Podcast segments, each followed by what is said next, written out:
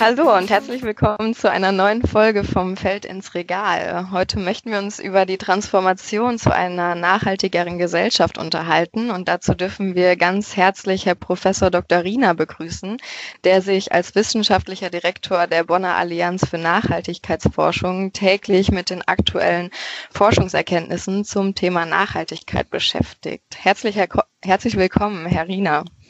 Danke. Ja, ähm, auch von mir herzlich willkommen. Ähm, vielleicht fangen wir direkt mit einer kurzen Vorstellung an.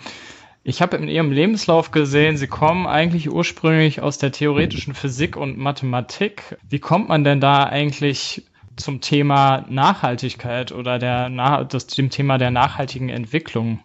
Vielen Dank für die Einladung zunächst. Ich muss vielleicht dazu noch etwas weiter zurückgehen und sagen, wo ich ganz ursprünglich herkomme. Ich bin auf einem kleinen Bauernhof in den Schweizer Alpen aufgewachsen, habe also von daher eine, einen sehr äh, sozusagen naturnahen Werdegang auch. Äh, ich habe dann tatsächlich theoretische Physik studiert, nicht Umweltphysik, weil äh, mich diese Relativitätstheorie und Quantenmechanik immer sehr interessiert haben und äh, habe dann aber nach meiner Doktorarbeit an der ETH in die äh, Energieindustrie gewechselt. Ich habe 13 Jahre lang äh, dort äh, mich auch mit Fragen eben von neuen Energie, neuen Stromübertragungskonzepten befasst und bin dann nach äh, 13 Jahren in der Stadt wieder in die Berge zurückgekehrt und das war eigentlich äh, der Grund, weshalb ich dann eben äh, dort mit Umweltrisiken sehr stark äh, in, in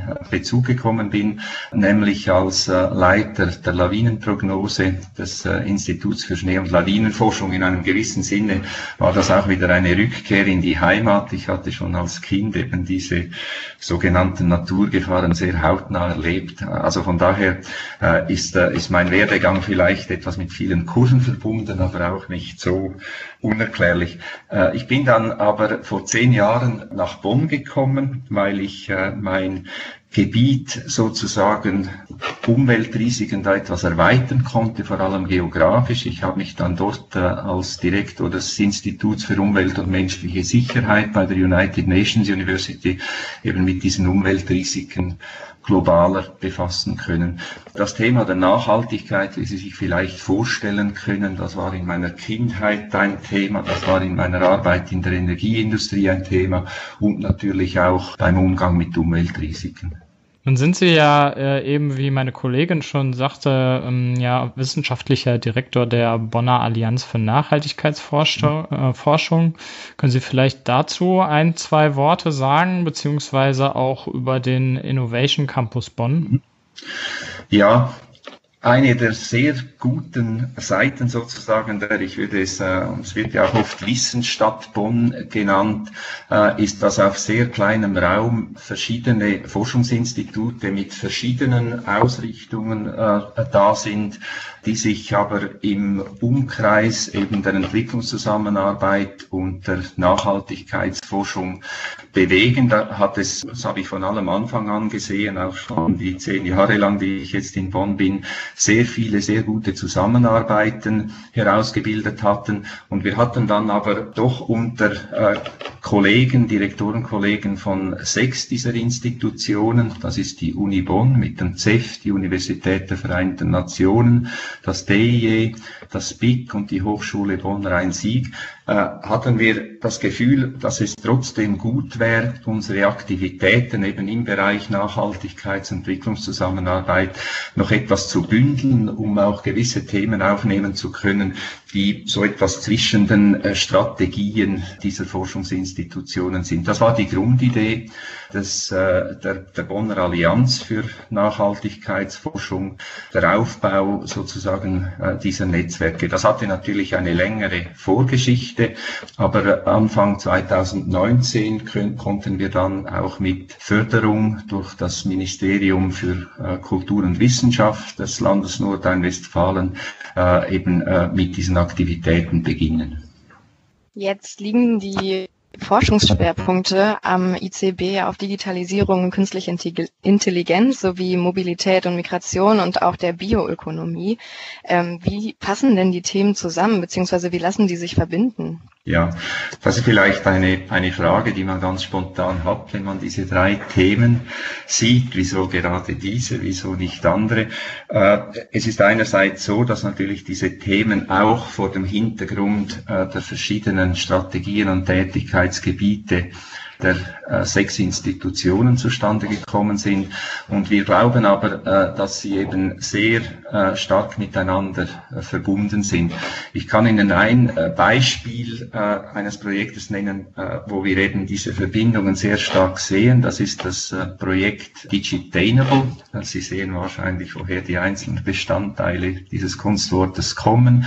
das gefördert wird vom BMBF. Das ist auch sehr wichtig. Das BMBF trägt in dem Sinn sehr auch zur Aufbauarbeit im, im Innovation Campus. Dort untersuchen wir die Frage äh, ganz die oft gestellte Frage, wie sich Digitalisierung auf die Erreichung der SDGs äh, auswirkt positive, negative Seiten und wir untersuchen das, indem wir auf die über 200 Indikatoren, die dieser ganzen Agenda 2030 zugrunde liegen, untersuchen. So sehen wir sozusagen analytisch, äh, wie sich äh, diese Auswirkung dann, dann, dann sichtbar macht und etwas plastischer ausgedrückt, konkreter.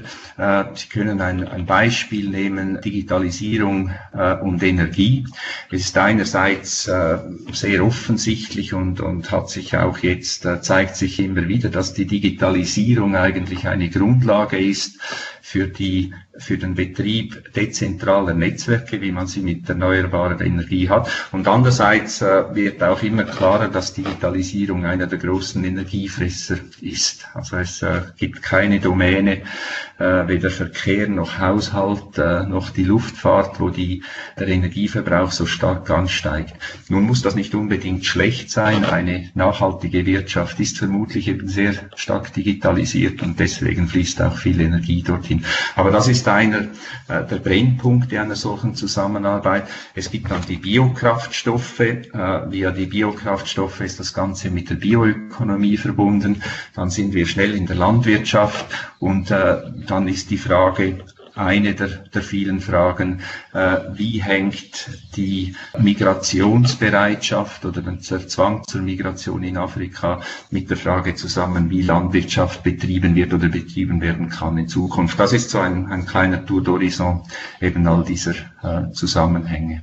Was ich vielleicht noch dazu sagen kann, was mir immer sehr wichtig ist, das war mir immer wichtig in all meinen Tätigkeiten, die Frage, wie können sozusagen diese großen Mechanismen, diese großen Vereinbarungen der Agenda 2030, wie wirken sich die denn äh, auf dem äh, Underground aus? Diese Verbindung, das ist auch eines der Anliegen, das wir im ICB haben.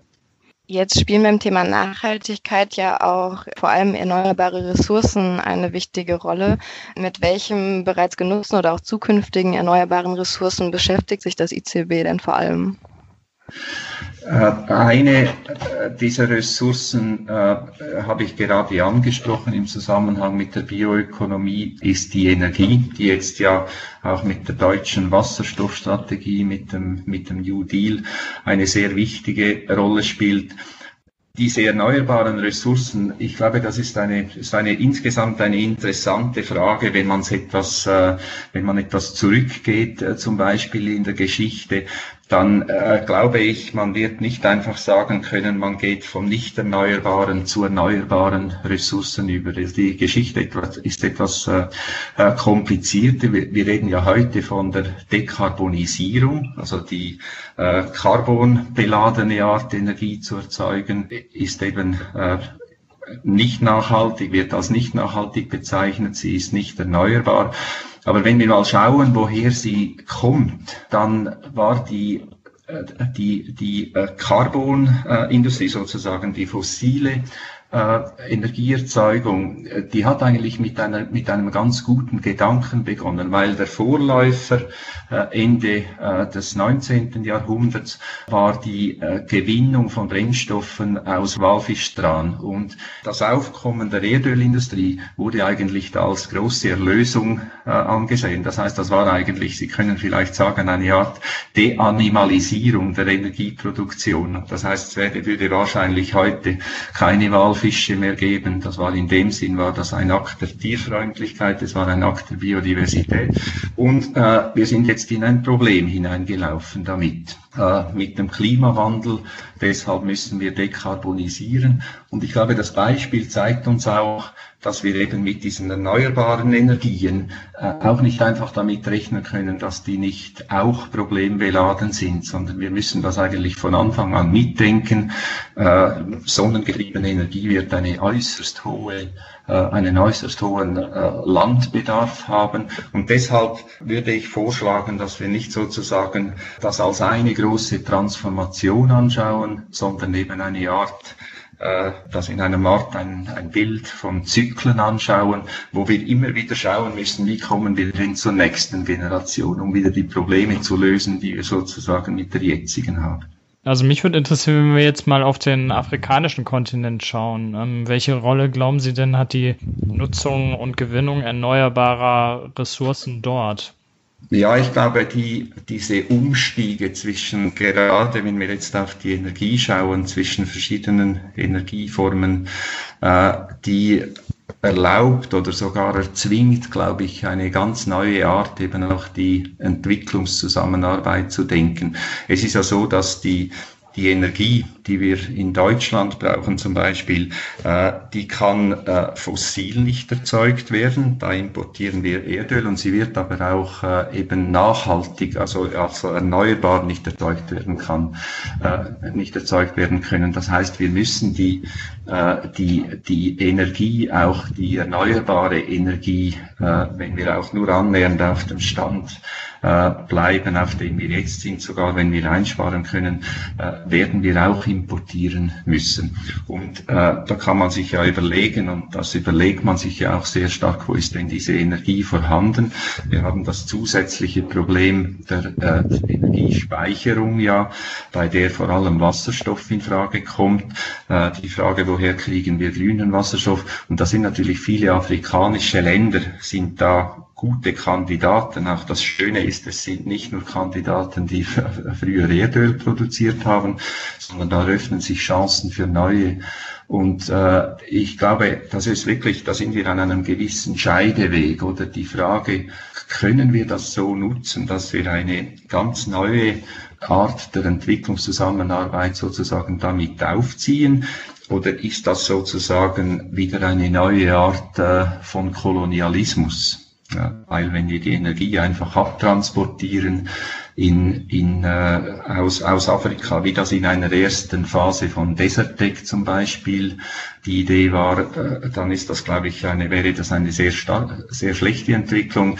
Äh, wenn wir aber gemeinsame eben die Chance nutzen, eben gemeinsame Energiesysteme aufzubauen, und ich glaube, das haben wir mit diesem äh, Solar-Wasserstoffkomplex, dann kann das eben wirklich eine neue Generation von echter Entwicklungszusammenarbeit einläuten sozusagen. Die Landwirtschaft wird ja jetzt vor allem immer für die unökologischen Praktiken kritisiert. Ähm, inwiefern wird denn der landwirtschaftliche Sektor in Ihren Forschungs Forschungsthemen mit einbezogen?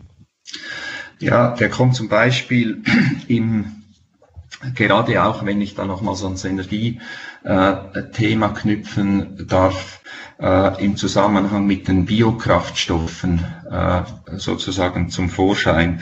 Und das ist eine Entwicklung, die man ja sehr genau im Auge haben äh, muss. Es ist ja so, dass äh, die Photovoltaik äh, sehr viel äh, effizienter ist, gerade also sehr viel weniger Fläche braucht. Von daher äh, könnte man sagen, äh, sollte man diese diese äh, Energiekraftstoffe, vor allem der sogenannten äh, Generation 1, wo man also direkt eben Flächen nutzt, die äh, für, äh, für Nahrungsmittelproduktion genutzt werden können, die sollte man eigentlich sofort stoppen, oder? Oder man sollte mindestens schauen, dass das nicht, äh, dass da nicht noch mehr Pfadabhängigkeiten äh, geschaffen werden. Und äh, das ist eine äh, dieser Fragen, wo eben, wo das Ganze eben sehr stark in die Landwirtschaft, in die Landnutzung äh, hineingeht. Aber ich habe jetzt nur über einen dieser äh, sozusagen äh, dieser, dieser Lieferketten gesprochen, nämlich über die Energie. Wir haben natürlich äh, die andere, die jetzt sehr heftig diskutiert wird im Zusammenhang mit Fleisch, wo wir äh, glaube ich, Gefahr laufen, gewisse Problematiken, die wir in Deutschland haben, äh, mit dieser Erzeugung schlicht und einfach zu, zu exportieren. Oder also wir kriegen die, die, äh, die, die Nahrungsmittel für die Tiere eigentlich in Deutschland gar nicht her, deshalb importieren wir sie aus, äh, aus, aus Brasilien. Das ist eine, eine weitere, in dem Sinn eine eben äh, etwas, was man ja bei Lieferketten eben immer äh, beachten muss. Also bei der Energie, bei den Nahrungsmitteln, die Frage ist, äh, wie ist da die Lastenverteilung? Gibt es nicht dort Elemente drin, die man äh, bezahlen sollte, die man nicht bezahlt, also Umweltdienstleistungen, Tierwohl, äh, Mitarbeiterwohl? Ich glaube, das ist ein, ein interessantes, ein, ein sehr interessanter Aspekt der Nachhaltigkeitsforschung, dass man eben gerade Lieferketten daraufhin äh, absucht eigentlich. Äh, ein drittes Beispiel, das jetzt gerade, und das schätze ich sehr beim Entwicklungsminister so sehr stark in den Fokus gehoben wird, ist die Textillieferkette. Die, wir haben die alle überall, diese Phänomene. Wir, wir kommen ja von der Initiative für ähm, nachhaltige Agrarlieferketten und beschäftigen uns ja dort vor allem mit globalen Lieferketten. Und also ist das schon ein Thema dann auch bei Ihnen in den Forschungsarbeiten? Wenn wir von, von Bioökonomie reden, dann, dann ist das, und ich glaube, das ist gerade auch in, in Nordrhein-Westfalen, ist das ja mit dem, mit dem Kohleausstieg, da, da fließt ja viel Geld in die Region und ich bin da sehr glücklich zu sehen, dass, äh, dass da eben äh, gerade die Bioökonomie, also sozusagen die, diese integrierte äh, Betrachtungsweise der Energie und der Materialflüsse eine sehr große Rolle spielt und eben äh, die Frage, wie handhaben wir das Ganze äh, gerade mit der Energieerzeugung, mit der Nahrungsmittelerzeugung in Afrika in, in Zukunft? Oder eben, wenn ich sage wir, hoffentlich Europa und Afrika zusammen. Das wird ein sehr wichtiges Thema sein. Jetzt haben Sie ja auch am gegen Anfang schon mal die äh, Agenda 2030 angesprochen und die äh, Sustainable Development Goals die ja auch ihr, ihr Forschungsinteresse sozusagen vorantreiben, wo es eben darum geht, ne, den Wandel zu einer nachhaltigeren Gesellschaft global anzustoßen. Was glauben Sie denn, wie sich dieser nachhaltige Wandel auf globale Wertschöpfungsketten ähm, auswirken wird? Also was wären denn notwendige Veränderungen, ähm, die, die man anstoßen müsste? Ich meine, Sie sind auf einige schon eingegangen, aber ich spreche jetzt nochmal insbesondere mit Bezug auf das Thema Landwirtschaft.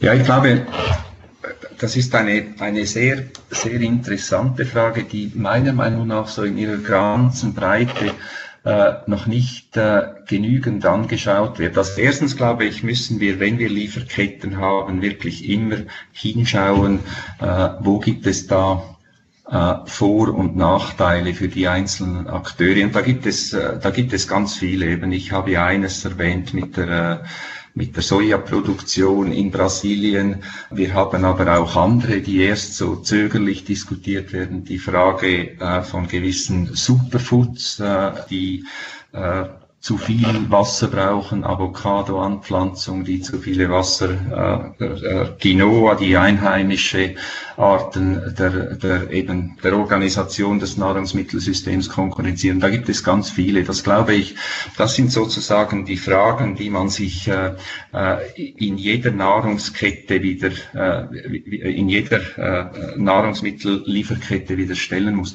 Und dann gibt es aber, glaube ich, auch diese, die, die großen Fragen, der Frage, wie sieht eigentlich ein, ein nachhaltiges, äh, global nachhaltiges Nahrungsmittel-Lieferkettensystem äh, in Zukunft aus? Und ich glaube, da könnten wir noch äh, Überraschungen erleben. Und zwar deswegen, weil wir ja ganz spontan, und das hat sich auch in der Wissenschaft etwas eingenistet, äh, von regionaler Produktion äh, sprechen oder dass wir sagen, wir sollten Nahrungsmittel nicht um die halbe Welt transportieren. Und da bin ich mir nicht so sicher, äh, ob das wirklich in ein paar Jahrzehnten sozusagen die gute Lösung sein wird, weil wenn wir schauen, was eigentlich zum ökologischen Fußabdruck oder sogar zum sozialen Fußabdruck beiträgt, dann sind das eigentlich vor allem Produktionsfaktoren und nicht so sehr Transportfaktoren. Transport trägt eigentlich wenig dazu bei. Und wenn wir einen, was wir alle hoffen, äh, mit der Zeit zu einem äh, grünen Transport äh, wechseln können. Also wenn die Schiffe mit Wasserstoff fahren anstatt mit, äh, mit, mit Öl, äh, dann wird der Transport überhaupt nicht mehr ins Gewicht fallen, äh, fußabdruckmäßig.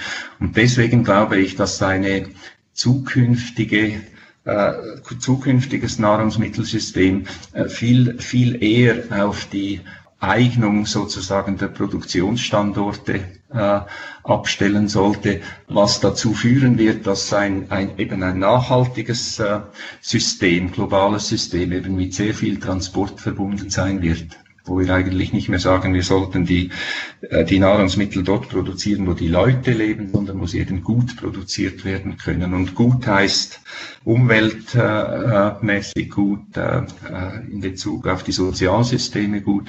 Und die sind eben wahrscheinlich nicht immer dort, wo die Leute gerade leben. Also von daher denke ich, ein zukünftiges, zukünftiges System wird eben sehr globalisiert sein und mit sehr viel Transport verbunden sein. Sie haben sich ja jetzt gerade ähm, in der Beantwortung der Frage schon ein bisschen äh, in die Zukunft vorangetastet, äh, sozusagen hypothetisch gesprochen, ähm, wie die Welt denn aussehen müsste. Ähm, jetzt habe ich zum Abschluss auch noch mal eine vielleicht nicht ganz so einfach zu beantwortende Frage und zwar für Sie, ähm, die Sie sich ja auch viel eben mit diesem Thema Transformation zu einer nachhaltigeren Gesellschaft beschäftigen. Wie wird die Welt in 50 Jahren aussehen? Wird sich viel ändern oder ähm, bleiben wir bei dem, bei der Art zu produzieren und zu konsumieren, wie wir es jetzt tun, oder sind wir sozusagen auch dazu gezwungen, etwas zu ändern? Ja, ich glaube, es wird sich sehr viel ändern und äh, ich bin ich bin eigentlich ganz optimistisch, dass sich da auch sehr viele gute Gelegenheiten an, anbieten, die sich äh, die, die wir uns äh, sozusagen, die wir auch nützen können. Erstens mal, ich, ich kann es vielleicht in, in einigen ganz wenigen Punkten, also das ist etwas selektiv. Erstens glaube ich, dass wir in einer in eine Lage kommen. Wir haben ja immer, äh, und das war ja auch ein, ein sozusagen ein großer, eine große Angstperspektive, all unsere exponentiellen Wachstümer, oder wo wir sagen, da wissen wir nicht, wohin es geht, wir können es nicht handhaben. Ich glaube, die Welt sieht in dieser Beziehung anders aus. Wir haben die, äh, das Bevölkerungswachstum hat sozusagen seine, seine, den Zeitpunkt seiner größten Stärke äh, überschritten. Das heißt, die Statistiken zeigen das ganz klar, dass der Ressourcenverbrauch pro Kopf sinkt, auch der Energieverbrauch pro Kopf, äh, zum Teil auf sehr hohem Niveau in den USA, aber der sinkt. Das heißt, wir sind jetzt eigentlich in einer Lage, und das ist auch ein sollte auch ein Gegenstand der Forschung sein, dass wir eigentlich abschätzen können, wie viel Energie, wie viel Ressourcen 11 Milliarden Menschen unter einem Leaving No One Behind Gesichtspunkt äh, brauchen werden. Und äh, die, die äh, Zahlen zeigen meiner Meinung nach, dass sowohl die Energie als auch die, die Ressourcen, also die Mineralressourcen vorhanden sind. Das heißt, die Mineralressourcen werden nur vorhanden sein, wenn wir sie in eine gute Kreislaufwirtschaft schaffen. Es gibt aber meiner Meinung nach, sage ich auch als Physiker, keine Gründe, wieso wir das nicht schaffen sollen. Das heißt, in dem Sinn glaube ich, äh, können wir es wirklich schaffen, äh, in eine äh, Energie- und Materialwirtschaft zu kommen, äh, äh, die wir auch längerfristig handhaben können. Die Frage ist, und die große kritische Frage ist, ob wir das schnell genug schaffen. Das heißt, ob wir gerade auch im Hinblick auf den Klimawandel dann noch rechtzeitig sind. Äh, vielleicht noch eine äh, eine Anmerkung, wieso ich glaube, dass wir wirklich große, auch gute Veränderungen erleben würden. Und das passt jetzt vielleicht, äh, würde vielen meiner Agrarkollegen nicht, nicht passen. Äh, ich glaube, wir werden auch eine, äh, ich würde es Deagrarisierung der Lieferketten erleben. Das heißt, ich glaube, wir müssen in 50 Jahren, müssen wir äh, nicht mehr Tiere dazu plagen oder sogar quälen, uns Nahrungsmittel zu liefern. Wir haben, es gibt sehr gute und interessante Fortschritte, wo wir, glaube ich, mehr und mehr Nahrungsmittel, sogar fleischartige Nahrungsmittel, aber sicher pflanzliche Nahrungsmittel auch industriell herstellen können. Und ich glaube, das ist nicht eine schlechte Entwicklung, das ist eine gute Entwicklung. Das wird auch dazu führen, dass wir in 50 Jahren Land äh, wieder äh, den, den Druck auf das Land wieder verringern können und auch äh, äh, da, da sehr viele, sehr viele Freiheiten damit äh, beginnen. Ich will damit nicht ein romantisches Bild malen. Jede neue Technologie äh, kann äh, gute Nutzungen haben oder sie kann auch äh, problematisch genutzt werden. Aber ich sage immer, wenn mich jemand fragt, ob ich ein, ein, ein Optimist oder ein Pessimist bin, ich würde sagen, ich bin hier in dieser äh, Beziehung ein Possibilist. Ich glaube, wir werden viele, viele neue Optionen haben, eben äh, sowohl mit Tieren als auch mit Agrarlandschaften oder mit Landschaften allgemein äh, viel besser umzugehen und sie weniger zu belasten. Ja, das macht doch erstmal hoffnungsvoll, wenn sich jemand, der sich so viel mit dem Thema auseinandersetzt, dann doch so hoffnungsvoll und positiv in die Zukunft blickt. Haben Sie denn sonst noch etwas, was Sie unseren Zuhörern gerne mit auf den Weg geben möchten? Ja, ich habe oft etwas Schwierigkeiten mit dem Begriff der Transformation zur Nachhaltigkeit. Und zwar deswegen, weil der oft ein Bild suggeriert, dass wir jetzt nicht nachhaltig sind, dass wir eine große Transformation machen können und dann ist alles gut. Äh, die die äh, Geschichte und auch die Art, wie die Dinge jetzt vorangehen, äh, zeigt meiner Meinung nach, dass es nicht einfach diese eine Transformation braucht, sondern wir müssen eigentlich, äh, und das wird, glaube ich, auch so bleiben, dass wir immer gewisse Probleme lösen können mit einer äh, Generation von Nahrungsmittelproduktion, von Energieproduktion gegenüber dem letzten System. Also wir müssen jetzt dekarbonisieren, aber wir sollten uns nicht äh, sozusagen auf dem, auf dem Gedanken oder auf der Hoffnung ausruhen, dass dann mit den sogenannten Erneuerbaren äh, alles gelöst ist, sondern das wird auch wieder Probleme geben, die wir auch wieder lösen müssen. Aber äh, ich, ich glaube, es besteht eben viel Hoffnung, viel Grund zur Hoffnung, dass wir das auch tun können immer wieder. Aber eben die nachhaltige Energieerzeugung wird sehr großen Druck auf die Landnutzung ausüben und da müssen wir auch irgendwie, das müssen wir beachten und damit fertig werden. Ja, Herr Dr. Ähm, Riener, dann danke ich Ihnen ganz herzlich für die interessanten Einblicke in die aktuellen Forschungsthemen und ähm, Ihre Einschätzung zur aktuellen Entwicklung und hoffe, dass es Ihnen auch Spaß gemacht hat. Hat mir sehr Spaß gemacht. Ganz herzlichen Dank für diese Gelegenheit zur Diskussion. Ja, und wenn euch der Podcast gefallen hat, dann äh, hört gerne in die anderen Folgen rein und äh, abonniert uns und schaltet auch beim nächsten Mal wieder ein.